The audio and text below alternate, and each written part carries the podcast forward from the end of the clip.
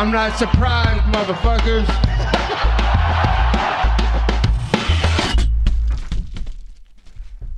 Et bonjour à toutes et bonjour à tous, bienvenue dans l'épisode numéro 83 du Guillotine Podcast aujourd'hui. Gros focus sur UFC 285. Et souvenez-vous, le 14 janvier 2023, ce leak qui circule sur Twitter avec ces images du panneau publicitaire sur le T-Mobile Arena de Vegas avec cette affiche de UFC 285, John Jones face à Cyril Gann pour le titre vacant des heavyweight. Alors évidemment, bombe à retardement, puisque confirmé euh, quelques heures ou quelques jours, je me rappelle plus plus tard, eh bien ce week-end on y est finalement. On en a, on en a rêvé. Au final, euh, quand ça a leaké, euh, on n'était pas sûr de nous, mais c'était bien vrai. Ça s'est bien passé, ça s'est déroulé. Et cette carte a été agrémentée de, beaux combats. la main card a livré d'une façon euh, vraiment extraordinaire, euh, dans, le sens où on a eu des beaux finishes, des surprises, il y a eu tout. Il y a eu tout, euh, puis dans les prélims, il y a eu quelques combats intéressants. Alors, on va pas manquer de temps et je vous propose de directement diguer là-dedans. On va passer des early prélims en passant par les prélims jusqu'au main event. Il y a quelques combats que j'ai pas vus dans les early prélims ni euh, dans les prélims ou euh, des combats que j'ai préféré regarder d'un œil moins aguerri. Ces combats, je vous en parlerai pas, mais je vais jumper directement dans l'ouverture des early prélims. J'en avais parlé vite fait dans un thread sur, euh, Twitter de Esteban Ribovic un Argentin qui devait affronter Kamela Kirk, un Américain, mais euh, on a eu euh, un désistement de la part de l'Américain qui a été remplacé au qui-vive par Loïc Radzabov, un Tadjikistanais qui vient de Eagle FC et qui a été ben, au final un problème pour, euh, pour, euh, pour Esteban, puisque euh, bon, c'est sûr, le last minute replacement, c'est pas toujours facile au niveau de la, de la tactique à, mettre en place, hein, puisque le game plan autour de ton adversaire, changement à la dernière minute, c'est compliqué et ça a été assez compliqué pour Esteban Ribovic, qui a failli se faire d'ailleurs euh, KO directement euh, au début du combat, trois premières secondes, premier échange, grosse droite, et euh, bon, bah, Esteban a failli se retrouver sur le cul, et a failli se retrouver bah, au final KO. Il a réussi à s'en sortir, et par la suite, ça lui a pris plusieurs minutes, on va dire, euh, à s'en remettre et à, essayer de réimposer euh, son rythme. Je trouve qu'il avait une boxe qui était vraiment intéressante parce qu'il frappe fort aussi. On est chez les lightweight, on sent qu'il y a du knockout power. On sent que son adversaire est, quand même un cran en deçà euh, au niveau du striking. Mais Esteban Ribovic a eu toutes les difficultés du monde à défendre les takedowns de son adversaire. Euh, tous les takedowns sont passés quasiment. La défense de takedown n'était absolument pas au point. À chaque fois euh, que ça shootait, ben, Esteban se faisait, euh, se faisait prendre avec des doubles, mais aussi avec des singles. ça marchait vraiment pas pour Esteban Ribovic qui a clairement perdu le round, juste, enfin principalement à cause de cette pauvre défense de takedown, mais, mais aussi son, son, adversaire Loïc Radzabov.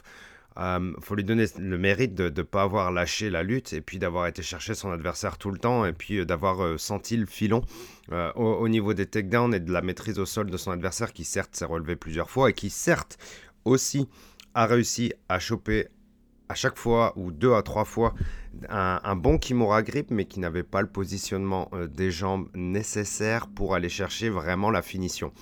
C'était plus un Kimura grip au final de défensif. Euh, pour son adversaire qui ne pouvait pas exécuter son plan une fois qu'il était au-dessus, euh, comme il le souhaitait. Puisqu'il y a toujours cette Kimura Grip euh, qui, qui, bah, qui, me mettait en danger et qui bloquait un petit peu son game plan. malgré tout, Esteban Ribovic a réussi à se relever quand il le fallait, mais on est quand même sur une dynamique où le Tadjikistanais prend le premier round. Deuxième round, on est à peu près sur les mêmes choses. Là, encore une fois, les takedowns passent beaucoup trop. Mais on a quand même eu des échanges un peu en mode slugfest où euh, ça partait limite en brawl et euh, Il y a eu énormément de back and forth sur les droites, les, deux s'en sont pris. Bon, c'est clair que la garde de, Ribovic est un petit peu poreuse aussi. Bon, on est dans les petits gants, donc euh, euh, ça l'arrive, hein, forcément. Mais, mais ça a été quand même des, beaux échanges et les deux sont restés debout à chaque fois. Le Tadjikistanais aussi a, réussi à, rester solide au final, à rester clair euh, dans, son, MMA et puis à garder le game plan.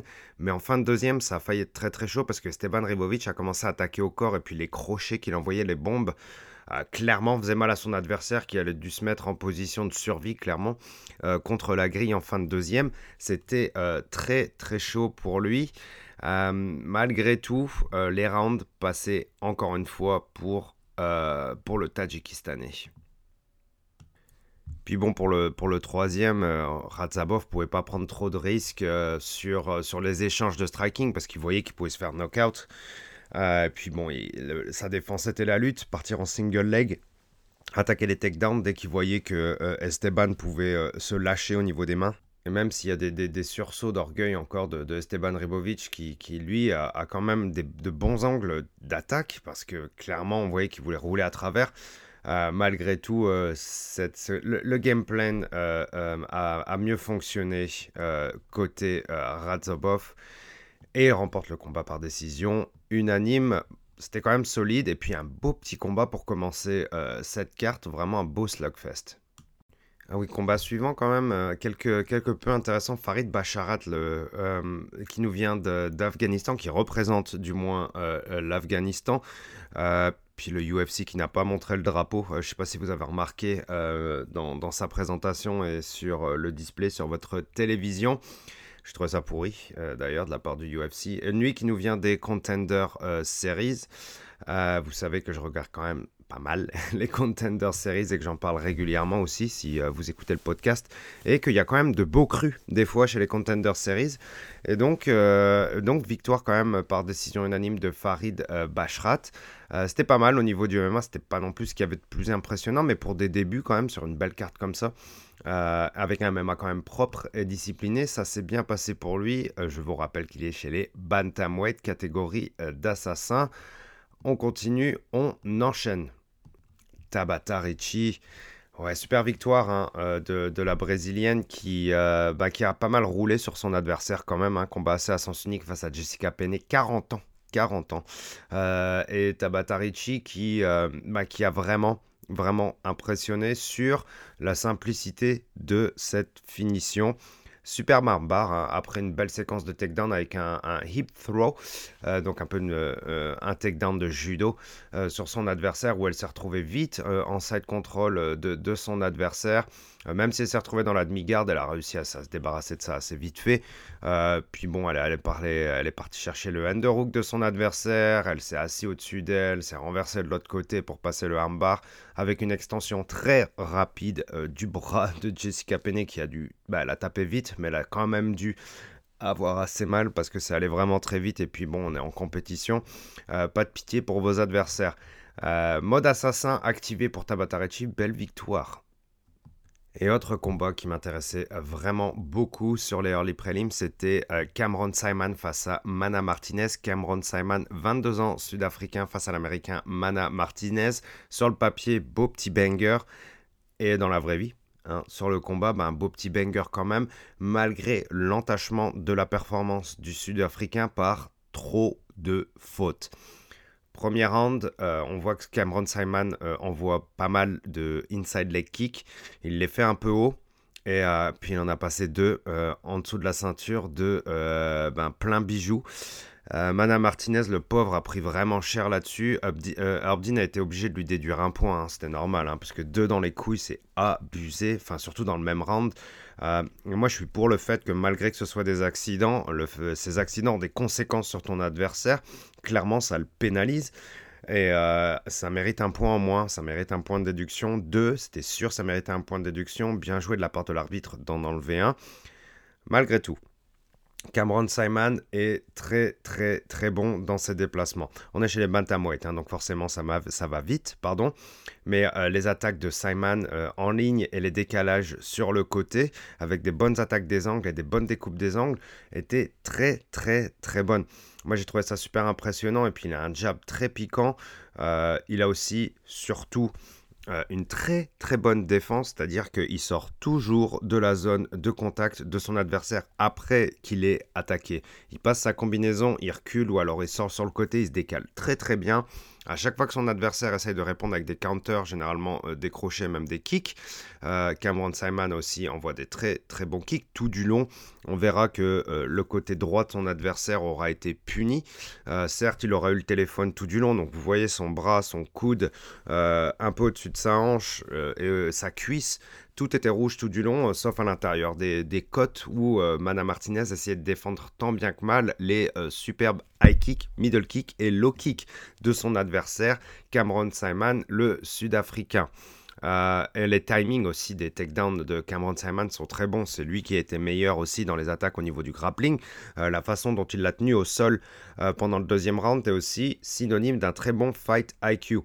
Tu vois que tu gagnes, tu continues à avancer, un bon game plan au niveau du striking. Maintenant, si tu as la possibilité de mettre ton adversaire au sol et de travailler très fort au-dessus, ce qu'il a fait, hein, hein, parce que surtout dans le troisième, où là c'était vraiment euh, bon, bah, punition pour euh, Mana Martinez, euh, Cameron Simon est doué au-dessus et il a des coudes très très forts. Par contre, dans le troisième, encore une fois, carton jaune pour Cameron Simon qui a, qui a lâché un sale high poke à Mana Martinez. Il va falloir qu'il fasse très attention à ces fautes-là parce que Bon, tu veux pas que ça devienne une habitude parce que déjà tu auras une réputation de merde. Ensuite, euh, ça pourrit les combats et après ça peut te les faire perdre. Donc euh, attention quand même à ce niveau-là, ça a quand même entaché la performance, je trouve, d'un niveau euh, global. Maintenant, comme je vous dis dans le troisième, encore une fois, beau timing sur le takedown et superbe agression au-dessus de Cameron Simon qui prend le combat par la décision. Encore une fois, malgré ses fautes, super performance de la part du Sud-Africain. Bel avenir, je pense, pour le kid de 22 ans. Suivez-le, rappelez-vous de ce nom, Cameron Simon. Juste, si on vous fait un petit récap, euh, ça fait une victoire au Contender Series euh, en août, une victoire à UFC euh, 282 au mois de décembre et une victoire au mois de mars face à Madame Martinez. Donc c'est pas mal, victoire au Contender Series, deux victoires au UFC et 8-0 en pro. Euh, dans une catégorie d'assassins, rajoutez-nous de la compétition, rajoutez-nous du 109 tout le temps. On en veut encore et encore. Si ça continue à performer comme ça, keep them coming. Et le dernier combat de ces early lui aussi m'intéressait beaucoup. C'est celui de Ian Gary Machado, et qui est de Future, l'Irlandais welterweight face à euh, Kenan Song, euh, un Chinois qui était à 19 et 6 euh, en record chez euh, les pros. Bah, combat euh, comme je voulais le voir pour Ian Gary et comme on avait besoin de le voir. Je pense pour Ian Gary, c'était un petit peu plus d'activité, un petit peu plus de pression et possiblement un finish. Et c'est exactement ce qui s'est passé pour Ian Gary.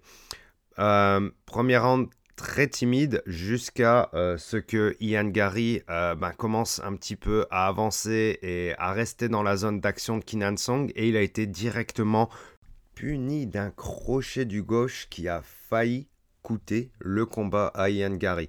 Alors, euh, pour résumer par contre, c'est c'est le seul éclair qui a été qu'on a vu de la part de Kenan Song. Donc, ça aurait été très cher payé, mais bon, c'est un combat.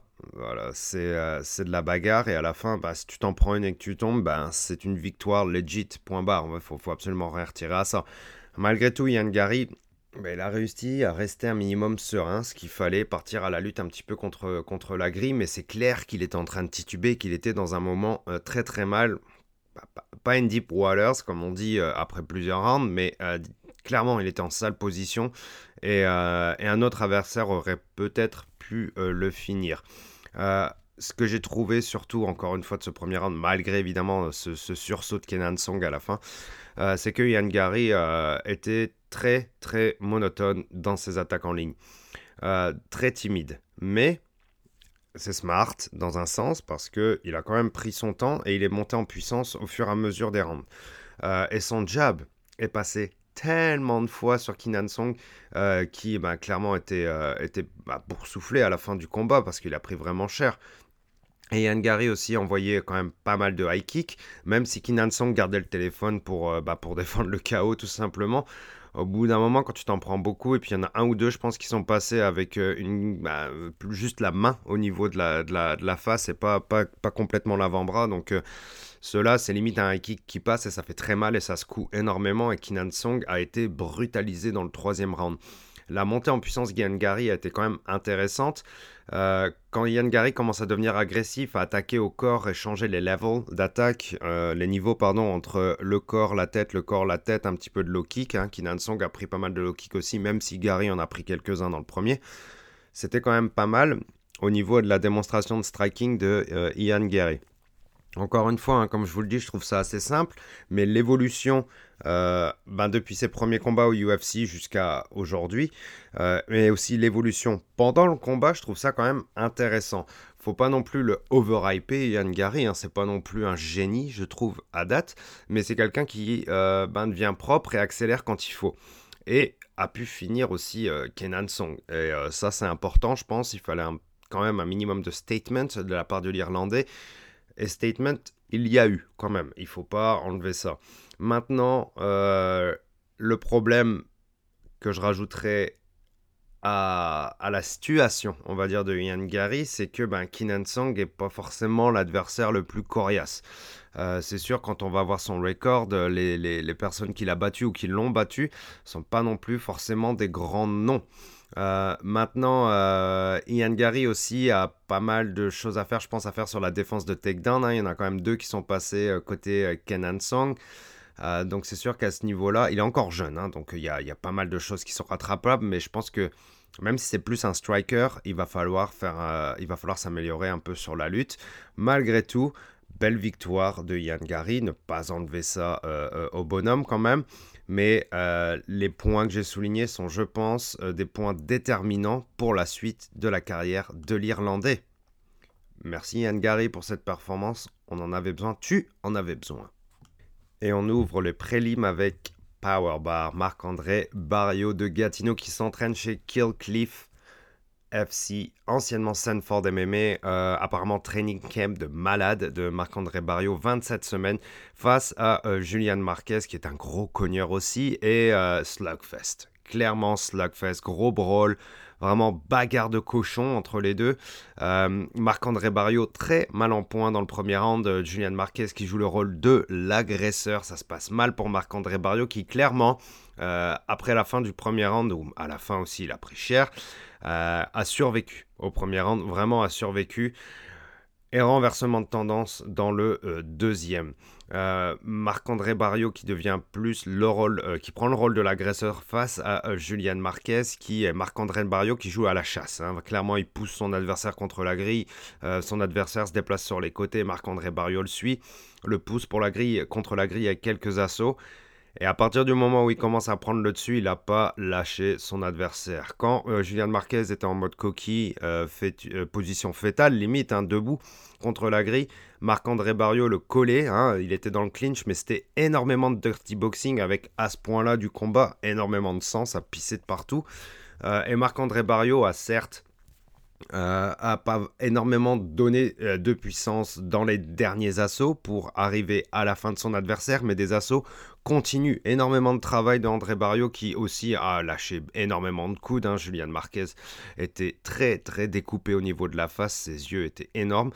Euh, et Marc-André Barrio a rien lâché. Et donc il a, il, a, il a tapé, il a tapé, il a tapé des petits coups des petits coups des petits coups. Et son adversaire qui essaye de sortir, mais Marc-André Barrio qui continue à mettre énormément de pression sur son adversaire et l'arbitre qui vient euh, arrêter euh, ce carnage, parce que comme je vous le dis, du sang partout. C'était un vrai slugfest, mais Marc-André Barrio a eu le pouvoir mental de renverser la situation dans le deuxième, et ça, bravo à lui, parce que c'est pas tout le monde qui pourrait euh, se permettre d'avoir cette force mentale. Bravo à Marc-André Barrio, il avait besoin d'une victoire, lui qui a un parcours un peu en dents au UFC, mais qui n'a pas, qui n'a pas encore été inquiété et qui a donc encore potentiellement de beaux jours devant lui, notamment grâce à cette victoire. Alors, euh, certes, on est chez les middleweight, comme on l'a dit plusieurs fois, et on va en reparler euh, dans quelques minutes, n'est pas la catégorie euh, la plus compétitive au UFC. Ça continue pour Marc-André Barrio, son petit bonhomme de chemin. Écoutez, good for him. au moins une bonne petite carrière au UFC. pas mal de combats pour Power Bar. Bravo pour la victoire. Je n'ai pas vu euh, vraiment le combat d'Amanda Ribas, donc je vais directement le sauter pour passer à un combat qui était, lui, au final, très important dans la catégorie euh, des middleweight, parce qu'on était euh, un combat entre deux fighters du top 10, il me semble, ou alors, ouais, Duplessis devait être dixième et Bronson devait être quatrième. Et Seigneur Dieu, Seigneur Dieu, je vous parlais il y a deux secondes du, du niveau pardon, de la catégorie des middleweight. Et là, comme je vous le dis, hein, on est dans les classés, hein, dans deux top 10 chez les middleweight. Imaginez vous comparez ça par exemple face euh, au lightweight, au bantamweight euh, ou au flyweight, man. Je, veux dire, là c'est euh, vraiment pas foufou. Et bordel de bordel de bordel, ce combat entre Duplessis et Bronson, qu'est-ce que c'était que ça? Bon, ce qu'on pouvait, ce pouvait attendre ou espérer, dépendamment de, de, ce que vous attendez du futur de la division middleweight au UFC, bah, c'était que Bronson euh, fasse parler sa lutte, hein, puisque euh, on connaît clairement les limites de Dick Duplessis en MMA. Euh, donc Bronson avait, je pense, pour mission de mettre son adversaire au sol et puis de, travailler là-dessus et puis de, prendre peut-être une décision, pas par miracle, une soumission. Et c'est ce qu'il a, commencé à faire. Clairement, Bronson passe le premier, premier takedown. Mais on voit directement les limites du bonhomme quand il se retrouve au-dessus de Duplessis. Hein. je parle de Duplessis, hein, je ne parle pas d'un grappleur de haute volée. Euh, il se retrouve au-dessus, il essaye de, passer la demi-garde, il essaye de forcer le papillon de Plessis. Ça marche pas très bien. On, essaye, on se retrouve un peu dans une espèce de scramble au sol où les deux se retrouvent de façon très comique. Euh, avec euh, ben, deux possibles attaques de jambes de, la part des, deux, que ce soit genre du leg lock ou euh, du leg lock, pardon, du heel hook, de la clé de talon ou alors de la clé de cheville. On ne sait pas trop où on en est parce que j'ai pas l'impression que les deux non plus savent trop où ils en sont. c'est très très très sloppy de la part des, des, deux combattants, mais surtout de Bronson qui quand même a fait l'effort de passer ce takedown, de se retrouver au-dessus de son adversaire et n'a absolument pas su capitaliser.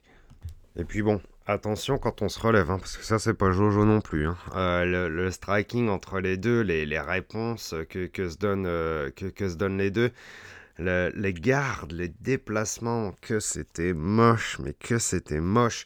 Euh, Bronson, catastrophique. Hein. Catastrophique le nombre de patates qu'il a pris de Duplessis. Bon, après, on sait que Duplessis, même s'il attaque souvent en ligne, etc., que c'est très limité au niveau du striking, ça a marché ça a marché sur plusieurs combats, donc ça pareil, il faut pas le retirer, mais ouf, Bronson, que c'est dur. Au deuxième round, les deux sont cuits déjà. Euh, les tentatives de takedown de Bronson sont pathétiques. On avait l'impression que, le gars, il avait fait genre 10 rounds de lutte à l'entraînement et qu'il était à la fin en train de se pousser jusqu'à bout, mais non, non, les, les, gars étaient clairement pas là. Euh, et puis beaucoup de one-shot et beaucoup de. Au final, beaucoup de one-shot qui passent. Les deux s'en sont pris dans la face, mais genre de, de sale, quoi. Mais euh, les déplacements. Et attendez, j'ai vu Duplessis, ça j'ai oublié de le dire aussi au premier round. Dès le premier round, en train de croiser ses jambes, ses pieds dans les déplacements, quoi. C'est la première fucking règle dans une cage, dans un ring. C'est tu croises pas les pieds, bordel. C'était putain de moche. Puis attention, la fin du deuxième round, quoi, dans un espèce de scramble dégueulasse, encore une fois. Euh, Duplessis se retrouve au-dessus de Bronson, hein, euh, parce que Duplessis a quand même tenté des takedowns, et puis il y en a un qui est passé au final, sur Bronson. Sur Bronson. Euh, et puis, bah, Bronson, comme je vous l'ai dit, même les tentatives de takedown, à part le premier qui est passé, après derrière, c'était clairement du désespoir et de la survie. Mais en fin de round euh, du deuxième, c'était plus de la survie, c'était euh, de l'abandon hum, de la part de Bronson. Clairement, il n'en pouvait plus. Euh, les, deux étaient complètement cuits à la fin du deuxième. Et j'avais peur qu'on aille sur un troisième parce qu'au final, ben, Bronson a plus ou moins été sonné par la cloche, mais pas vraiment parce que bon, ben, pendant les cinq dernières secondes, il était les bras écartés, la face, la face prête à recevoir des mandales de Duplessis qui évidemment lui est allé au ground and pound. Bon, ça s'est arrêté entre les deux rounds ou 4 et 59, je sais plus. combat, mais dégueulasse. Dégueulasse. C'était pire que prévu.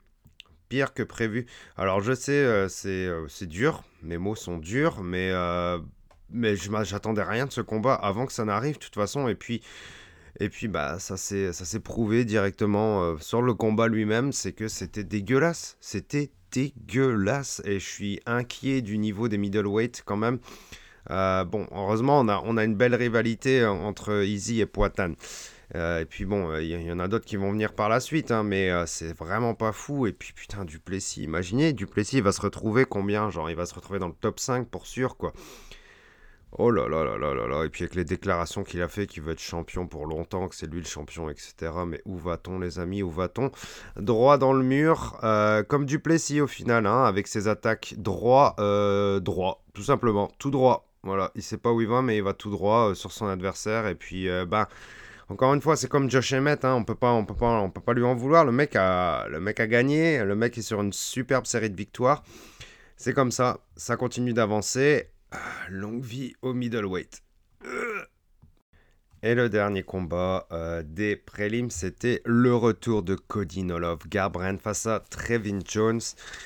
Trevin Jones avec un record qui était quand même, euh, allez, on va pas douteux, mais euh, pas foufou quand même. Hein. Euh, on voyait qu'on donnait Trevin Jones pour Cody Garbrandt pour qu'il puisse, voir, pour puisse se relancer parce qu'il est sur une série dégueulasse. Hein. je pense sur les, avant ce combat-là, sur les six derniers, il était à 5 défaites, une victoire, un truc dans le genre alors qu'il était champion il y, a, un bout. Mais bon, euh, rappelez-vous de son combat contre Dominique Cruz, quand même 5 rounds d'ultra-domination avec beaucoup de coquiness. Hein. Il faisait très, très, très. Il faisait beaucoup de malin. Il faisait un peu trop sa marionnette, Cody Garbrandt. Et puis bon, bah après, euh, son menton l'a trahi à de nombreuses reprises. Est-ce que ce fut le cas contre Trevin Jones? Ben, ben non, parce que Cody Garbrandt a été clairement, clairement intelligent dans son approche dans le sens où euh, ben, je pense son premier but c'était de pas se faire knockdown. Clairement. Clairement, ça se voyait qu'il a été traumatisé, traumatisé pardon, et qu'il a aussi appris de ses erreurs. Hein. Euh, qu'il a été traumatisé de ses, derniers combats parce que bon, ben, il était. Euh, clairement, il gérait la distance et puis c'était des attaques, sorties, attaques, sorties, attaques, sorties. Euh, pas mal ça sur trois rounds, même si euh, sur le premier round, je l'ai trouvé euh, vraiment un peu trop timide, mais bon, il a été malin. aussi, il a passé deux takedowns sur trois. Enfin, ça s'est plutôt bien passé pour, pour Cody, qui s'est quand même retrouvé au sol une fois, mais bon, il s'en est bien sorti. voilà, ça manquait de gros coups significatifs. Et puis Cody Garbrandt a fait trop son malin à faire ses petits shuffles de boxe là, à faire son kéké faire, ça, après ce qui t'est arrivé, contre un adversaire de cet acabit, euh, là où tu en es, à savoir absolument pas classé chez les bantamweight, c'est euh, calme-toi, hein, euh, Coco là. calme-toi parce que tu as encore beaucoup de chemin à faire avant de revenir, si tu veux revenir, bah, chez les classés, ne serait-ce que ça. Malgré tout, euh, bah, performance dominante quand même de la part de Cody euh, et mouvement super sympathique. On voit qu'il est au niveau de ses pieds, au niveau de sa boxe, on voit qu'il est nettement plus à l'aise euh, qu'avant, qu'il est plus intelligent et qu'il peut aller loin, potentiellement. maintenant, il va falloir faire beaucoup plus. Hein. Moi, je vous parle d'une bribe de possibilités qu'il s'offre à lui. Il n'a pas montré qu'il était exceptionnel, etc. Il a montré qu'il était retourné en confiance, qu'il avait toujours des bonnes bases dans, sa boxe, dans ses déplacements, et puis qu'il est capable de se relever si jamais il se fait mettre au sol. Hein. C'est un, bon lutteur aussi. Euh, la suite, peut-être pas mal, mais encore une fois, tout est à faire. Tout est à faire pour Cody. Et euh, puis je vous dis, hein, son adversaire, euh, c'était pas le plus fou, quoi. Et chez les bantamweight, attention, encore une fois, la, compétition chez les bantam, quoi. C'est que des assassins de 15 jusqu'à 1. Donc bon courage. Euh, je ne suis pas sûr que ça se passe aussi facilement face au prochain, mais je pense que à cause de son nom et de son passé, ils vont pas vraiment avoir le choix de lui mettre du vraiment plus gros, peut-être pas directement à classer, mais pas loin, je pense. Donc à voir pour la suite. À voir pour la suite pour euh, Cody Garbrandt. Et quand même, euh, ben, bravo de pas t'être fait knockdown. Hein, ou de pas te fait knockout. C'est déjà ça. Et encore une fois, euh, on voit des bases. On voit des belles bases. La suite maintenant. Bon, ça directement sur le main card, Bo Nickel face à Jamie Piquet. Alors sur le papier, c'était c'était un petit peu un petit peu c'était déjà inscrit, c'était déjà écrit, c'était euh, c'était la destinée de ce combat un peu d'avoir de, une finition au premier round parce que je trouvais que sur le papier, Jamie Piquet n'était pas vraiment euh, au niveau. Hein, et puis les cotes complètement débiles euh, de, de Bonical en, attestaient. et c'était plus une démonstration, une exhibition, un, un, adversaire mis sur un plateau pour le lutteur et l'ex-champion du NCAA, Bonical, qui malgré tout a montré une maîtrise de son art euh, impressionnante. Il faut absolument pas lui enlever ça. Euh, ses, takedowns et puis son travail au sol est très bon. Euh, même si, euh, bon, après son adversaire a essayé au début d'envoyer quelques coups, mais une fois que Bonical l'a attrapé, et puis à placer. Euh, de toute façon, j'ai l'impression que ce gars-là, c'est tu te retrouves sur un 50-50, tu te retrouves sur un single leg, tu te retrouves sur un arm drag, même debout. Euh, t'es dans la merde avec ce gars-là. Et, et, clairement, il l'a montré que ben, il faut avoir un niveau de lutte et un niveau de grappling vraiment d'élite pour pouvoir être compétitif contre lui. Encore une fois, Jamie Piquet sur le papier, c'était pas assez et euh, ça a montré euh, clairement là, que c'était pas assez parce que bon, ben, Bonical l'a mangé d'une seule bouchée. Euh, une fois qu'il s'est retrouvé au sol de lui, il était un peu pogné dans sa demi-garde. Mais bon, il a exercé une énorme pression avec le haut de son corps en passant ben, un espèce de crossface. Euh, et on a vu qu'il a mis le bras euh, de son adversaire à l'intérieur contre euh, sa gorge slash épaule pour pouvoir essayer de passer le arm triangle. Mais pour, pour pouvoir finir le arm triangle, normalement, tu veux te retrouver en side compte sur le côté de ton adversaire. Tu veux pas te retrouver dans ses jambes, pas de demi-garde, pas de full garde. il faut être vraiment sur le côté. Avec les hanches basses si possible, avec une bonne pression de ton corps. Euh, du haut de ton corps euh, sur le cou de ton adversaire pour pouvoir le faire taper. Mais Bonical est une bête. Bonical est un monstre. Et euh, Bonical a fait taper Jamie Piquet, même si Bonical a, a, réussi à faire quelques petits ajustements. Il a aussi changé ses grippes. Il est passé de Gebo à un autre. Mais il a exercé toujours une pression constante avec son épaule pour pouvoir garder Jamie Piquet au sol et lui laisser aucune chance. Et puis ça, ça montre un un certain côté deadly, lethal, de la part de Bonical qui montre qu'une fois qu'il a sa proie, ben, il la lâche pas et que c'est juste des ajustements pour le finir. Et ça, ça fait peur quand même pour, euh, le restant de la division. Tiens, je vous parlais du niveau des middleweight. Fuck on en a enfin un nouveau euh, gangster dans la cour, à savoir Bonical. Euh, et il a réussi à finir hein, cet armbar, pardon, arm triangle alors qu'il était dans la mi-garde de Piquet qui a fini par taper parce que la pression était folle et qu'il devait plus euh, pouvoir respirer à la fin quoi. Donc euh, voilà, walk in the park pour Bonical, clairement, euh, un peu comme prévu, mais très beau déplacement, très beaux enchaînements et grosse discipline en grappling. Maintenant, à voir quand on le met contre un grappleur. Hein. Bon, après, il s'est battu contre King Gordon Ryan. Ça s'est pas bien passé pour lui. Euh, même s'il l'avait, euh, même si c'était drôle ce combat, je vous invite à aller le voir. Bonical contre Gordon Ryan, si vous le voyez.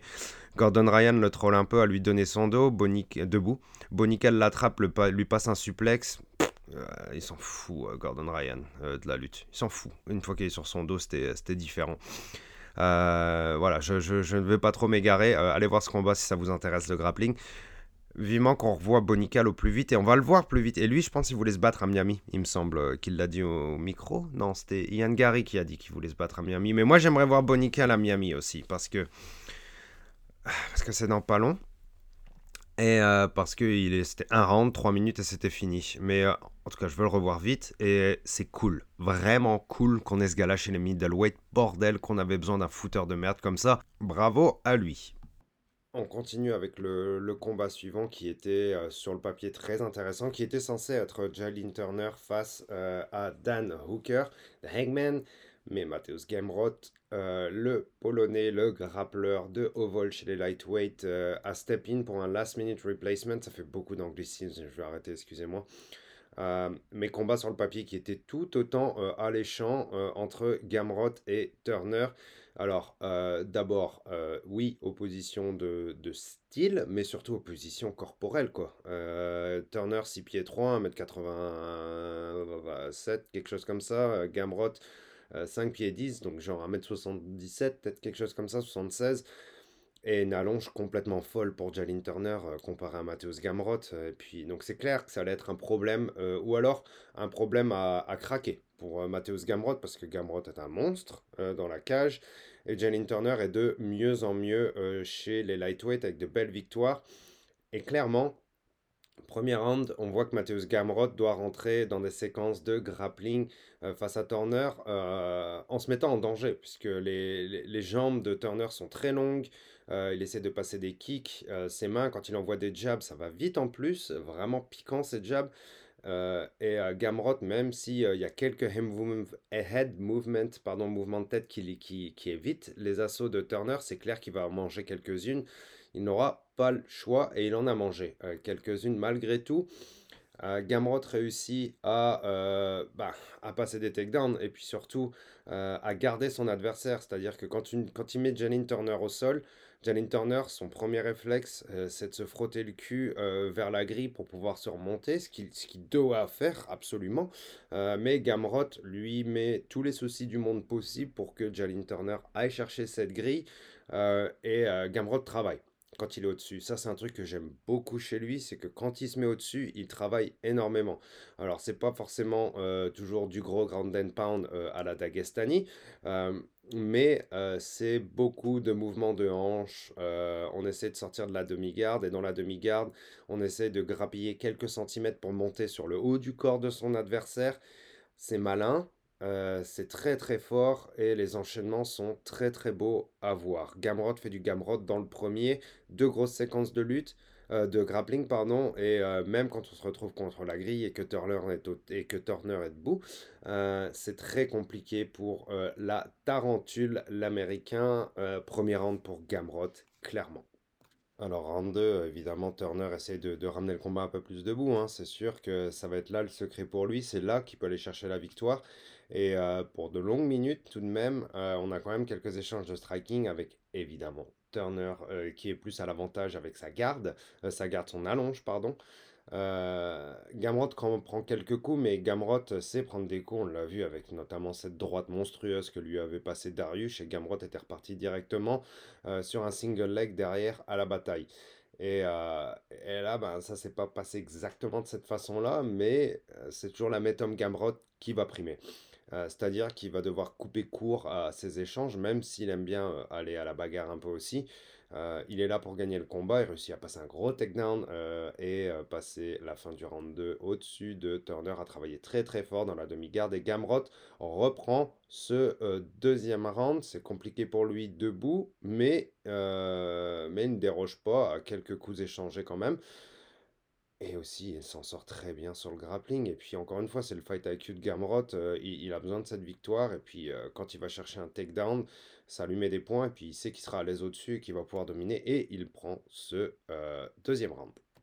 Puis, bon, bah, troisième round, c'est c'est plus Gamrot qui réfléchit à un game plan parce qu'il voit qu'il est aussi. c'est compliqué face, face à Turner au, niveau, au niveau du striking et quand on est debout. Ah ben, du coup, euh, Gamrot, lui, euh, va beaucoup tourner autour de la grille et Turner aura tout le mal du monde à couper, euh, les déplacements de son adversaire. Donc oui, Gamrot court un peu. On l'a vu courir à, deux, trois reprises. Et puis quand Turner essaye de, s'approcher aussi, ben, il y a la lutte qui, qui, qui peut s'en venir, il y a le piège, et puis Gamrot le pousse contre la grille, elle travaille énormément contre la grille, et Turner a énormément de mal à s'esquiver, à s'échapper des mains de Gamrot quand on est sur un travail contre la grille et Gamrot prendra euh, le, troisième round euh, en contrôle. Euh, troisième round, pas des plus palpitants, hein, clairement. Mais bonne gestion tactique de la part du Polonais qui prendra la décision sur ce combat. Et Gamrot fait partie toujours des grands contenders chez les lightweight après cette victoire face à Jalin Turner. Et on enchaîne sur ce qui, je pense, fut le meilleur combat de la soirée. Euh, Geoff Neal face à Shavkat euh. On avait quand même pas mal de questions par rapport à ce combat. Euh, notamment au niveau de, Shafkat, mais aussi au niveau de Geoff Neal, hein, parce que même si Geoff Neal est un, un record un peu en Dancy et qu'il a certes ses faiblesses, c'est quand même un gars qui mérite d'être haut dans le classement chez les welterweight avec de belles victoires récemment. Euh, et puis aussi un gros brawler, etc. Un gars qui n'a pas peur et qui avance. Euh, donc euh, pour Shafkat, c'était un très très beau test. et ce test, bordel, ben, toutes les promesses et toutes les attentes pardon, qu'on en avait, ben, les attentes ont été livrées pour notre plus grand bonheur, nous les fans de MMA. Quel premier round? Shafkat, ben, Shafkat veut rester debout. Shafkat veut aller à la bagarre et ça, c'est mon ressenti sur le combat au complet. Maintenant, euh, Geoff Neal, lui, bah, on sait qu'il s'est brawlé, euh, on sait qu'il est, euh, on sait qu'il est fort, qu'il est résilient aussi face à ses adversaires et que ça doit être une vraie plaie de se battre contre lui parce qu'il va, il aura toujours du répondant dans le striking. Et Shafkat en a fait les hein, à ce niveau-là puisqu'il a été, il a été clairement touché une paire de fois, mais quelque part, ça fait du bien et je pense qu'un combattant de cette trempe a besoin d'aller sur plusieurs guerres. Un peu comme Ramzat contre euh, Gilbert Burns. Il avait besoin de cette guerre, il avait besoin de, cette bagarre de bonhomme pour pouvoir avancer dans sa carrière, se remettre en question et euh, ben, corriger quelques points dans sa game. Et besoin de combats comme ça pour être champion un jour, tout simplement. Je pense que tu as besoin de combats euh, comme ça pour pouvoir te mettre un peu plus de force, je sais que j'utilise euh, bah, peut-être trop souvent cette euh, analogie, mais un peu comme les Super Saiyans. C'est-à-dire, à chaque fois que tu, euh, as deux doigts de la mort, tu, redeviens, tu redeviens plus fort derrière. et ça, je pense que ça peut marcher en MMA aussi. donc, premier round vraiment intéressant. Shafkat a voulu rester debout. Shafkat a voulu aller à la bagarre. Shafkat a eu sa bagarre. Ah, ben, premier round assez euh, proche, on va dire. Puis chose que j'ai pas mal apprécié chez Shafkat aussi, c'est euh, son gameplay au niveau des genoux. Euh, parce que oui, il, a, placé beaucoup ses mains, mais c'est surtout, je pense qu'il a timé ses genoux et c'est quelque chose qu'il essayait de ben, ben, timer pour être le coup qui fait mal. Un gros genou dans le ventre ou dans la cage thoracique, bien timé au bon moment quand ton adversaire avance, ça fait très très mal, ça coupe ton adversaire et si c'est c'est une technique que tu travailles tout du long du combat, c'est un peu comme les low kicks. Hein. C'est euh, des, des, points à crédit. C'est-à-dire que ça va s'empirer euh, au fur et à mesure du combat et que ben, tu vas pouvoir peut-être prendre le dessus de ton adversaire à un moment donné parce qu'il va y avoir un coup de trop dans cette région-là, euh, de cette force-là, et qui va, justement bah, détruire ton adversaire. Et Shafkat, c'est, euh, ses genoux les a très très bien timés. Je pense que ça a fait mal à Geoff Neal. Ils, sont, ils étaient très beaux. Et ça, vous pensez que c'est un détail, mais c'est des armes qui sont redoutables dans le striking et qui prennent beaucoup de travail pour être bien timé, etc. C'est pas que de la technique, c'est du timing. Et euh, c'est toute une technique le long du combat. Et ça, j'ai énormément aimé euh, de la part de euh, Shafkat.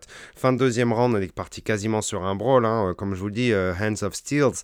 Hands of Steel, Geoff Neal qui, qui abandonne absolument jamais.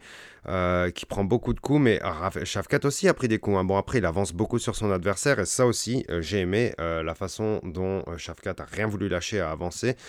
les takedowns n'ont pas fonctionné pendant ce combat, 0 sur 4. Par contre, beaucoup plus de significant strike de la part de Shafkat Rakhmonov. On rentre dans le troisième round. Et on part euh, toujours sur euh, bah, une grosse, on va dire, envie, grosse domination, euh, surtout dans le troisième de la part de Shafkat Rakhmonov. et au final, bon, bah, Shafkat eux aussi un bon grappleur. il s'est retrouvé contre la grille face à, Geoff Neal. Et il nous a passé une rire naked choke debout. Oui, en prenant le dos, la moitié du dos de son adversaire, elle a réussi à passer un espèce de crochet debout dans les jambes de son adversaire, passer la main derrière, euh, le cou de son adversaire pour pouvoir passer euh, son avant-bras en dessus du menton et faire euh, taper Geoff Neal. C'était vraiment une rire naked shock de fucking gangster. J'en ai, j'en ai jamais vu comme ça, personnellement.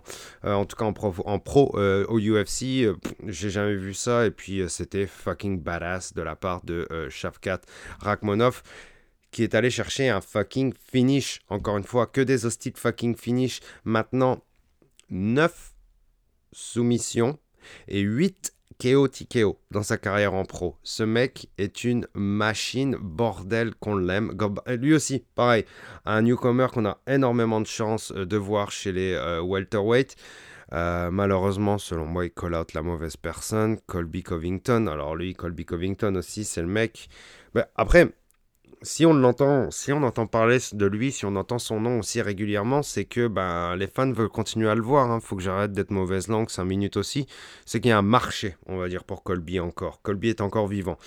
Est-ce qu'on veut voir Shafkat contre Colby? Ben, Moi, ça ne me, ça me dérangerait pas parce que Colby a su aller à la guerre contre Ousmane. Donc, euh, euh, est-ce qu'il serait capable de retourner à la guerre contre, euh, contre Rachmanov Bon, ça, nous, le temps nous le dira peut-être, mais mais euh, que c'est un plaisir de voir Shavkat Ragmonov et Geoff Neal aussi. Hein. Franchement, c'est cool d'avoir un gars comme ça dans la division parce qu'on a besoin de fighters comme ça qui nous rendent du spectacle et qui nous, qui, nous font vibrer, clairement. Bravo Kazakh euh, Shavkat, magnifique, magnifique performance. Euh, oui, bon, ben, garde poreuse, certes, hein, mais prise de risque. Mais comme je vous le dis, un combat où je pense qu'il va apprendre beaucoup et qui va l'aider dans la suite de sa carrière. Fucking nice on attaque le co-main event euh, qui nous a régalé. Alexa Grasso face à Valentina Shevchenko. Eh bien, je vous avoue que ben, je me suis complètement planté euh, euh, sur ce que je pensais qui allait se dérouler. Euh, même si euh, j'avais été vocal là-dessus aussi, moi je voulais que Alexa Grasso euh, aille, aille, un peu au brawl, aille dans la boxe et in the pocket avec Valentina dans le deuxième et dans le troisième eh ben, elle l'a fait directement dans le premier. Et pas du brawl, des belles attaques, euh, des beaux déplacements. Parce que couper la distance contre Valentina, c'est très compliqué. Elle a des bons kicks, elle a des bons spinning back kicks, elle a des bons push kicks. Bref, elle a un muay euh, et un kickboxing euh, vraiment bon, Valentina. Elle vient de là, de toute façon. Donc c'est clair, elle est super douée là-dedans. et c'est compliqué de casser la distance avec elle parce qu'elle a aussi des counters qui sont deadly. Alexa Grasso a, réussi euh, clairement euh, dès le début à euh, résoudre l'énigme Valentina. et quand je vous parle de l'énigme Valentina, je vous parle de ce que je viens de vous dire, à savoir les déplacements, casser la distance face à Valentina pour pouvoir connecter. Parce qu'à chaque fois qu'Alexandra Grasso rentrait dans la poche à Valentina, eh ben, elle a réussi à connecter avec ses mains parce que ça va vite, Alexa Grasso. Hein. Les, la mexicaine et euh, les fighters mexicains, euh, ils ont de bonnes mains, des mains rapides, et dans la poche, ça fait bam bam. Euh, et Alexa Grasso nous l'a montré, et puis elle a pris le premier round face à Valentina. Valentina qui était plus dans un round de reconnaissance. Alexa Grasso, elle, n'a pas perdu de temps, est rentrée directement là-dedans et a réussi à connecter Valentina. Et puis notamment vers la fin, ça a commencé à, euh, prendre quelques droites pour Valentina. Elle est rentrée dans son corner avec, bah, avec une ouverture dans le nez d'ailleurs. Euh, et on voyait qu'elle était, ben, elle avait un visage froid, Valentina, elle était sérieuse et clairement, Grasso a gagné le respect de Valentina dans le premier round. Ça promet. Puis deuxième round super intéressant parce que Bon, certes, il fallait s'y attendre. Hein. Euh, Valentina voulait pas forcément retourner à la guerre, euh, enfin à, la boxe, en tout cas dans, la poche avec, euh, avec Alexa Grasso. Donc, elle a super bien timé son takedown. Je pense que elle savait que Grasso allait venir sur elle dans le début du round, et puis elle a réussi à la mettre au sol avec un takedown très très très bien timé, magnifique. et puis par la suite, en plus, elle est passée directement en side control. Euh, c'était un peu la merde pour Grasso, euh, qui se retrouvait avec énormément de pression du haut du corps de son adversaire sur le haut du corps, euh, et puis aussi les hanches bien maîtrisées pour Shevchenko, avec un bon positionnement des genoux sur Grasso. Alors aussi à tourner un petit peu autour d'elle, à vraiment travailler, commencer à envoyer un peu des coudes, mais magnifique sortie de Alexa Grasso qui parvient à sortir de ce side control, se relever, se sortir de ce fucking pétrin. Euh, malgré tout, bon, la suite, euh, un peu de back and forth entre les deux, mais euh, Valentina a géré la plupart du round 2. Et bon timing de takedown. Et puis là, je me dis que ça va être du pain béni pour, pour Shevchenko et qu'elle va réussir à gérer le combat là-dessus. round pour Shevchenko. Et puis mon ressenti sur les takedowns, et le timing de ces takedowns, et puis le fight IQ de Valentina se confirme un peu dans le troisième où euh, elle gère encore une fois euh, Alexa Grasso qui certes a des sursauts de défense, etc. Mais bon, round un peu, euh, un peu boring, un peu plate, où c'est Valentina est beaucoup dans la gestion pour prendre son round. Hein. Elle est aussi en mode championne, elle va aller chercher sa huitième défense de titre. elle, doit être, elle doit être prudente, elle doit être smart, et puis c'est ce qu'elle fait. Elle fait du Valentina, et puis là, comme je vous le dis, j'ai l'impression que ça, ça, ça clôt un peu le, le, futur du combat et qu'on part un peu sur un five rounder et que ça va être de la domination et de la gestion de la part de Boulette. Mais on s'en va vers le quatrième. Et dans le quatrième, bah, Alexa Grasso doit pas, pas le choix de continuer à avancer sur elle, hein, malgré tout, parce que elle va chercher cette victoire, elle va chercher cette ceinture. Et puis, euh, bon, Valentina, euh, sur la séquence euh, de prise de dos de Grasso, eh bien, elle a fait une erreur. Je pense que bah, c'était une toute petite erreur, mais à ce niveau-là, c'est de professionnalisme, ça se paye cash, quoi. Elle a lancé un spinning shit alors qu'il fallait pas. Elle a lancé ce spinning back kick alors que euh, Grasso était pas très loin d'elle. Donc euh, vous savez un peu comme, comme en taekwondo où ils font des spinning back kicks euh, très rapides dans le ventre repousser l'adversaire ou même l'attaquer. mais Valentina était pas loin de la grille et puis c'était un peu sloppy la façon dont ça a été fait. Et, et Alexa Grasso lui a vraiment sauté dessus euh, d'une façon bah, pas très orthodoxe sur son dos, mais quand même a réussi à passer directement à crocher sa jambe droite en lui sautant dessus. Ensuite, en passant le sac à dos et euh, amener euh, Valentina comme ça au sol, et puis elle avait directement les deux crochets. Bon, après, les, deux crochets, et puis surtout, surtout, elle avait sa main autour de son cou, sa jambe, pardon, son bras autour du cou de Valentina. Pas vraiment directement en dessous du menton, mais elle commence à réussir à setter son rear naked choke. Et là, elle force comme une cochonne. Clairement, elle forçait beaucoup, beaucoup Valentina à rentrer son menton très fort dans elle euh, pour essayer de survivre, hein, parce que c'est ça la survie. Il euh, faut que tu défendes les, bras. Certes, il faut que tu ailles chercher les mains de ton adversaire et que tu de casser les mains, mais il faut quand même que tu rentres ton menton hein, pour pouvoir euh, survivre à ça malgré tout, il y avait tellement une grosse pression de la part de, Grasso, parce que c'est pas seulement en dessous du menton, c'est aussi sur les côtés, au niveau des, jugulaires. Euh, et même si vous protégez avec votre menton, bah, il y a quand même une pression énorme, et puis ça peut mettre de la pression sur les jugulaires euh, euh, au niveau de la pression sanguine. Hein, c'est un choke. Et, puis elle a continué, elle a forcé, elle a forcé, elle a forcé. Et puis Valentina était obligée de taper, quoi, parce que je pense que sa tête devait être à deux doigts d'exploser. Et puis elle pouvait plus vraiment respirer. Puis, et puis voilà. Puis viva Mexico Parce que bordel, mais quelle, quelle période dorée pour le Mexicain, c'est vraiment cool. Moi, j'adore ça. Je suis vraiment pumped pour, euh, pour cette nation de, de MMA et de boxe. C'est vraiment cool. Vraiment, vraiment cool. C'est incroyable que Grasso ait battu euh, Shevchenko. Euh, je ne voyais pas la reine perdre face à Grasso. mais Grasso a montré beaucoup de cœur et puis euh, de la détermination, de la résilience et de l'opportunisme sur cette prise de dos et, euh, et puis un bon petit niveau euh, au sol pour pouvoir aller finir Valentina parce que Valentina au sol est, est vraiment dos aussi. Maintenant, et puis on l'a vu contre Tayla Santos aussi, c'est ça. C'est que Valentina a été dans des positions pas terribles contre Tayla Santos où son dos a été pris, etc. Et puis la brésilienne avait essayé de, de, de, de la finir. Euh, Valentina avait un peu chaud au cul quand même. Hein. Elle a gagné par split decision d'ailleurs, il me semble, sur sa dernière défense. Et là, ben, elle s'est fait prendre son dos et puis on l'a fini. Donc euh, il y a de l'espoir, il y avait de l'espoir, et puis maintenant bah, l'espoir a été confirmé. Tu peux battre Valentina, tu peux prendre son dos et tu peux la taper. Viva Mexico! Viva Mexico! Bravo Alexa Grasso, magnifique victoire pour la Mexicaine. Bordel, c'est euh, beau de voir des moments comme ça. C'est aussi pour ça qu'on aime ce sport. Merci Alexa Grasso. Évidemment, on devrait avoir un rematch. Valentina en veut un et Alexa Grasso a, je pense, déjà plus ou moins accepté en post-fight press conference. Et l'on passe sur ce fameux dernier combat, le main event, euh, un énorme combat chez les heavyweights, euh, un très gros combat dans l'histoire du UFC chez les heavyweights. Alors pourquoi eh bien parce qu'évidemment, c'est cette putain de montée de John Jones qui a pris une décennie hein, quasiment, mais bon, on va dire, allez, trois ans pour être gentil. Trois ans. Trois ans de montée pour John Jones, trois ans de préparation, trois ans de, de, poussage de fonte, trois ans de frustration chez les fans, trois ans d'attente, trois ans de, de, montagne russe, trois ans de j'y crois plus, trois ans de est-ce que ça va arriver après ce fucking leak euh, du panneau publicitaire à Vegas? On est passé par tous les chemins, en tout cas moi je suis passé par tous les chemins là-dedans, j'en ai eu marre, j'y ai plus cru, on a, on a eu un Stipe Miocic face à John Jones annoncé pour il y a six mois, quelque chose comme ça, je sais plus, ça s'est pas fait, c'était pénible. putain de pénible cette montée, mais enfin c'est arrivé. Et rien que le fait que ça soit annoncé, que ce soit officiel, que les deux soient rentrés dans la cage, j'étais là, putain, oui, c'est arrivé, c'est la vérité. On est dans le vrai, on est dans l'histoire, que ça fait du bien.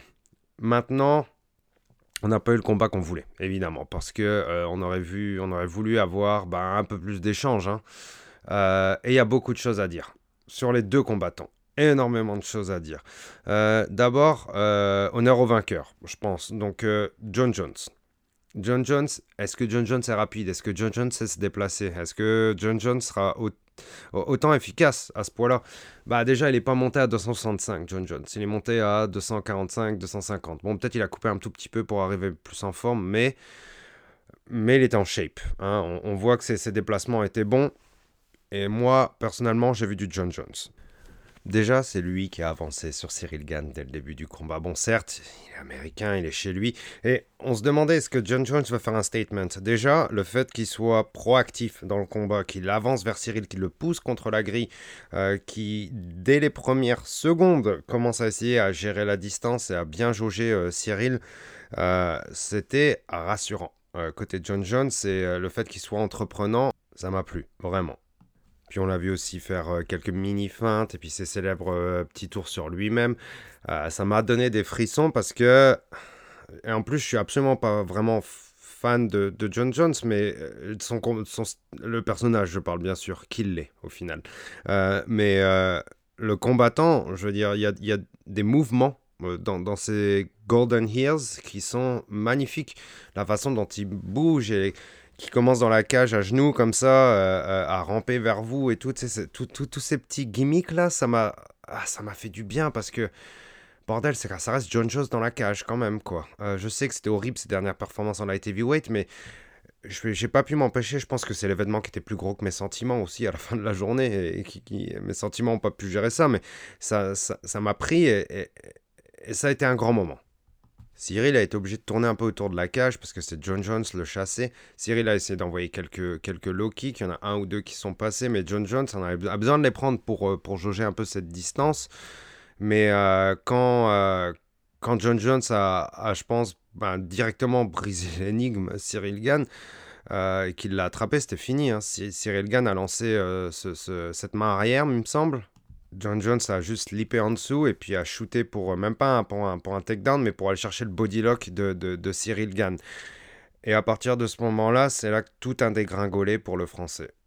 Parce que John Jones, quand il avait le body lock, il n'avait pas un bras de, Cyril Gann encore de piéger et le français aurait pu ben, euh, squatter puis essayer de briser la posture, de, briser les mains de John Jones quoi, et puis de casser un peu sa posture dominante aussi. Sauf que John Jones a été très rapide. Une fois qu'il avait euh, Cyril Gann, il a commencé à mettre du poids sur ses hanches pour essayer de le mettre au sol. Et euh, pendant ce temps-là, ben, Cyril Gann a plus ou moins, pas paniqué, quoi, mais a pas bien géré cette défense. Et puis en plus, s'est fait trapper un bras. Et quand John Jones a commencé à le tirer au sol, ben Cyril Gann est allé au sol s'éclater, mais genre euh, face la première, le ventre plat. Ouf, c'était pas beau à voir. Et John Jones, bah évidemment, il appuie, il met, il met, du, il met du, de la pression, pardon. Et puis euh, Cyril Gann ne peut pas rester comme ça, plat à ventre, euh, sur le dos, à montrer son dos. Donc oui, le réflexe, c'est de, se mettre en tortue, mais c'est déjà très apeurant pour, pour Cyril. Cyril, bah, en mode tortue, essaie de, ramper comme il le peut vers la grille pour essayer de se relever, ce qui est normal, ce qu'il devrait faire. Mais bon, John Jones, lui, euh, continue de mettre euh, de la pression euh, sur Cyril Gann. Il essaie de contrôler ses hanches au mieux, commence à lui envoyer quelques petites droites pour vraiment le gêner. Puis là, Cyril Gann se fait remettre en tortue, et puis on commence à voir John Jones qui essaye de prendre le dos, à mettre ses crochets, etc. Ça pue pour Cyril Gann. Et là, le Français essaye de se relever, ce qu'il arrive à faire plus ou moins. Et puis là, il est quasiment, quasiment euh, debout euh, contre, euh, bah, pas loin de la grille. Mais John Jones, lui, essaie de le faire, de, le faire tripper en, évidemment, utilisant ses jambes. Et là, c'est la cata. Cyril se retrouve sur son cul contre la grille. Et puis, on peut se dire que, bon, ben, Cyril va passer un sale moment, de sale longue minute là-dedans. John Jones c'est malin en plus, hein. il continue à garder la pression, il garde son adversaire juste pour pouvoir travailler ce qu'il a envie de travailler. Il va pas commencer à envoyer des grosses, euh, des grosses patates parce qu'il n'est pas forcément non plus dans la meilleure posture pour ça, mais il va pas s'énerver à tout son cardio, etc. Il réfléchit vraiment bien avec sa tête, euh, il garde Cyril le cul au sol. Euh, et euh, petit à petit, ben, euh, il gère le bras de Cyril, un bras de défense en moins, et il commence à placer sa main gauche doucement en dessous du menton de Cyril. Cyril, je sais pas pourquoi il défend pas les bras qu'il faut, il défend pas bien du tout. et il aurait dû partir directement en panique, limite avec les deux mains s'il fallait, sur la main qui choque en dessous de son menton mais la main petit à petit, centimètre par centimètre, mais en l'espace de quelques, quelques, secondes, pardon, pour John Jones, c'est passé littéralement directement en dessous du menton de Cyril Gann, et puis il commence à continuer à mettre de la pression avec le haut de son corps, alors que la tête de Cyril Gann est penchée vers l'avant. Grosse pression, et puis Cyril Gann tape en une seconde ou deux, et c'est terminé. Et euh, que ce fut rapide et un peu frustrant quand même pour Cyril Gann, mais euh, quelle victoire éclair de, de, de John Jones, et puis quel comportement quel fight IQ John Jones euh, Ouais, du bon John Jones, clairement. Et Cyril Gann, limité dans la lutte. Encore une fois. Alors certes, c'est qu'un échange. Hein. Vous allez peut-être me dire ça que c'est pas, c'est pas juste, mais euh, mais ouais, Cyril Gann chassé, Cyril Gann mis au sol et Cyril Gann fini. Voilà euh, ce qui s'est déroulé côté Cyril Gann. surtout en conférence de presse, il dit Mais oui, non, mais euh, tout le monde est au courant de la lutte de John Jones. Bien sûr que je m'y suis préparé et qu'on est prêt pour ça. Euh, non. Non. Non. Euh, non, je pense pas. Parce que cette séquence-là, là, où tu te fais prendre un bodylock et puis on essaie de prendre ton dos par derrière, aller chercher un bras et te mettre au sol, c'est un drill de base c'est un fucking drill de base. Et euh, bon, après, c'est John Jones, hein, peut-être qu'il est très bon et puis il n'était pas capable de, le défendre parce que l'autre était trop fort, juste, et pas forcément parce qu'il n'avait pas la technique. Mais moi, j'ai pas vu la défense qu'il euh, fallait, quoi. Et puis euh, la défense sur la guillotine, aucune non plus, quoi. premier instinct, man, prends tes deux mains et tire vers le bas pour te laisser un tout petit peu d'air pour pouvoir respirer. Et puis ça, c'est la première étape. Première étape, casse-moi ça, là. Laisse-toi un tout petit peu d'air pour pouvoir respirer. Il n'y a pas eu ça non plus. Ouf. Oh là là là là là là là là là. Euh, ouais.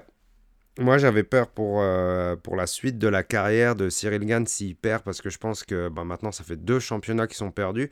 C'est dur. Hein. Et puis, bon, certes, chez les V-Weight, le niveau n'est pas le plus haut. Hein. Euh, surtout à partir de 10 chez les classés, ou un peu plus, voire un peu mieux. C'est pas foufou, quoi. Donc, après 10, pardon, et après 5. Donc euh, oui, il y, a possibilité de continuer pour Cyril, il est encore pétri de talent et tout ça, il a, il a plein de trucs euh, de, pour lui. Mais euh, est-ce qu'il lui manquerait pas justement d'autres choses pour être champion? Parce que de la lutte là, c'est dur. C'est ce qu'il y a de plus dur, bah, je parle d'un point de vue personnel complètement. Et après, il y a peut-être des, gens qui seront d'accord avec moi, mais je pense qu'il y en a pas mal. C'est que la lutte, c'est ce qu'il y a de plus dur et c'est ce qui doit se travailler énormément aussi. Euh, le striking, il sait le faire, etc. Donc, euh, je pense pas que ce soit l'aspect qui devrait travailler le plus. Après, il a, encore une fois, peut-être je me plante, hein, peut-être il en a fait plein, et puis il, il, avait un niveau en lutte maintenant, mais il l'a pas montré. Euh, et euh, est-ce qu'il a envie? Je sais pas. Est-ce qu'il a envie de se taper 6 mois de lutte, un an de lutte? Je sais pas. Est-ce qu'il va le faire? Hmm, C'est dur. Je ne pense pas. Mais, encore une fois, il est jeune, etc. Mais je sais pas si c'est ce qu'il veut, quoi. Je sais pas si c'est ce qu'il veut, je sais pas s'il a l'envie. Et puis, encore une fois, c'est absolument pas de jugement, quoi. Si tu as l'opportunité, en s'entraînant comme il s'est entraîné, euh, d'aller chercher un title shot contre John Jones, qui dirait non Qui dirait non? C'est sûr qu'il euh, a sa chance et il la prend. Maintenant, ça a foiré. Est-ce qu'il a le niveau? Est-ce qu'il a le camp? Est-ce qu'il a les training partners pour ça? Est-ce qu'il a le temps dédié à ça pour pouvoir être champion? Je suis pas sûr. Est-ce qu'on verra Cyril champion un jour? Je suis pas sûr. Est-ce que Cyril reviendra? Ah, là, je deviens fou, je m'enflamme un peu, mais je suis pas sûr non plus. C'est dur, c'est dur parce que, comme, comme je vous le dis, je repense à cette, cette phase de lutte et le fait qu'ils disent qu'ils soient préparés et le fait que c'est. Euh, ça n'a pas été défendu. Oh là là là ce ramassage de face au sol, le ventre sur le sol, ça va être dur. Ça va être dur euh, de redonner de la crédibilité à Cyril Gann après cette défaite. Parce que nous, en tant que Français, et dans les médias français de ce que j'ai vu, ça va, ça va être dur aussi parce que le fight a été tellement vendu quand, quand quelque chose de gros. Donc, le fait que tu perdes contre un gros, mais d'une aussi grosse façon, d'une façon aussi évidente, quoi. Je veux dire, c'est à sens unique, quoi, 100%, et si vite, ça va être très difficile. Ça va être très difficile et euh, on aurait voulu voir plus parce que euh, ben, c'est un combat qu'on a attendu pendant longtemps. Mais par contre, John Jones, lui, il va se rebattre. Pas tant de fois que ça, je pense, parce qu'il a déjà 35 ans, il me semble. Et je pense pas qu'on va le revoir énormément, mais euh, il peut aller rechercher un autre money fight. Euh, bon, allez, on a parlé de Miocic, mais Miocic, enfin voilà, ça fait tellement longtemps qu'il s'est pas battu, etc. Ça, j'attends de le voir encore. J'ai même pas envie d'en parler. Euh, j'ai envie de parler de la suite pour Joe Jones, parce que il nous a montré de belles choses en heavyweight, et puis moi, j'ai envie de le revoir sur plus de rounds maintenant. ça m'intéresse énormément maintenant. Euh, qui ne, serait pas intéressé à, le revoir si t'es fan de MMA et que t'as apprécié ce que tu vois dans la cage Tu veux le revoir, tu veux le revoir. Maintenant, euh, contre qui Je sais pas. Je sais pas, contre Pavlovich, ça pourrait être cool. Contre Curtis Blade, ça pourrait être cool parce que c'est un gros lutteur, Curtis Blade aussi. Mais après, les deux se battent ensemble. Donc, euh, putain, John Jones, regarde, contre Miocic, il veut le faire, il va le faire. Mais bon, moi, c'est pas ce qui m'intéresse le plus. Moi, ce qui m'intéresserait le plus, ce serait de voir dans l'idéal, dans l'idéal, John Jones, et, c'est dégueulasse, hein, mais on oublie Miocic. Désolé, typé, et je t'adore en plus, mais c'est absolument pas euh, faire, c'est vraiment cruel ce qui t'arrive et ce qui t'est arrivé, mais euh, voilà, euh, c'est mon dur constat. Ce serait de voir John Jones face au gagnant de Pavlovich contre Curtis Blade. Et s'il gagne encore là, bon bah encore plus de fermage de bouche, on va dire. Et après un dernier fight contre Ngannou même si euh, au UFC, Nganou a dit genre je reviendrai pas et puis Dana White, vu que Nganou a dit en premier je reviendrai pas, Dana White évidemment dans son petit ego de gros bébé euh, gros bébé gaga euh, s'est senti obligé de dire ah bah de toute façon moi je, je te voulais pas en premier hein. voilà. dit Dana White. Et ce serait le fight de fou. Ce serait le fight de fou et ce serait la carrière de fou pour finir pour John Jones. Mais eh, encore une fois, je vous le dis, il faut s'estimer heureux de l'avoir vu au moins une fois en heavyweight. On verra la suite. Ouais, je pense j'ai fait le tour. Hein. Je pense j'ai fait le tour de cette carte qui a putain de livré euh, entre les Shafkat et les Grasso et les Jones euh, et les Bonical. Euh, et puis de belles choses en prélim aussi et des choses horribles. Hein. Il faut quand même. Enfin voilà, je suis traumatisé par ce combat de middleweight entre Duplessis et Bronson. C'est la fin de ce podcast. Merci beaucoup pour l'écoute. On se reparle euh, très bientôt. Il y a UFC 286 qui s'en vient bientôt à Londres. Je serai en vacances. Je suis pas sûr que je serai autant disponible. Le 11 mars, euh, j'irai couvrir un event euh, à Laval, Québec, Canada, au Colisée pour Samouraï MMA numéro 5. Grosse, grosse carte. J'ai fucking hâte. Ça va être fucking bon. Et puis, ben, et puis ben, je vous reparle très bientôt. Et puis, merci pour cette écoute. Bonne journée à tous, bonne semaine. Ciao.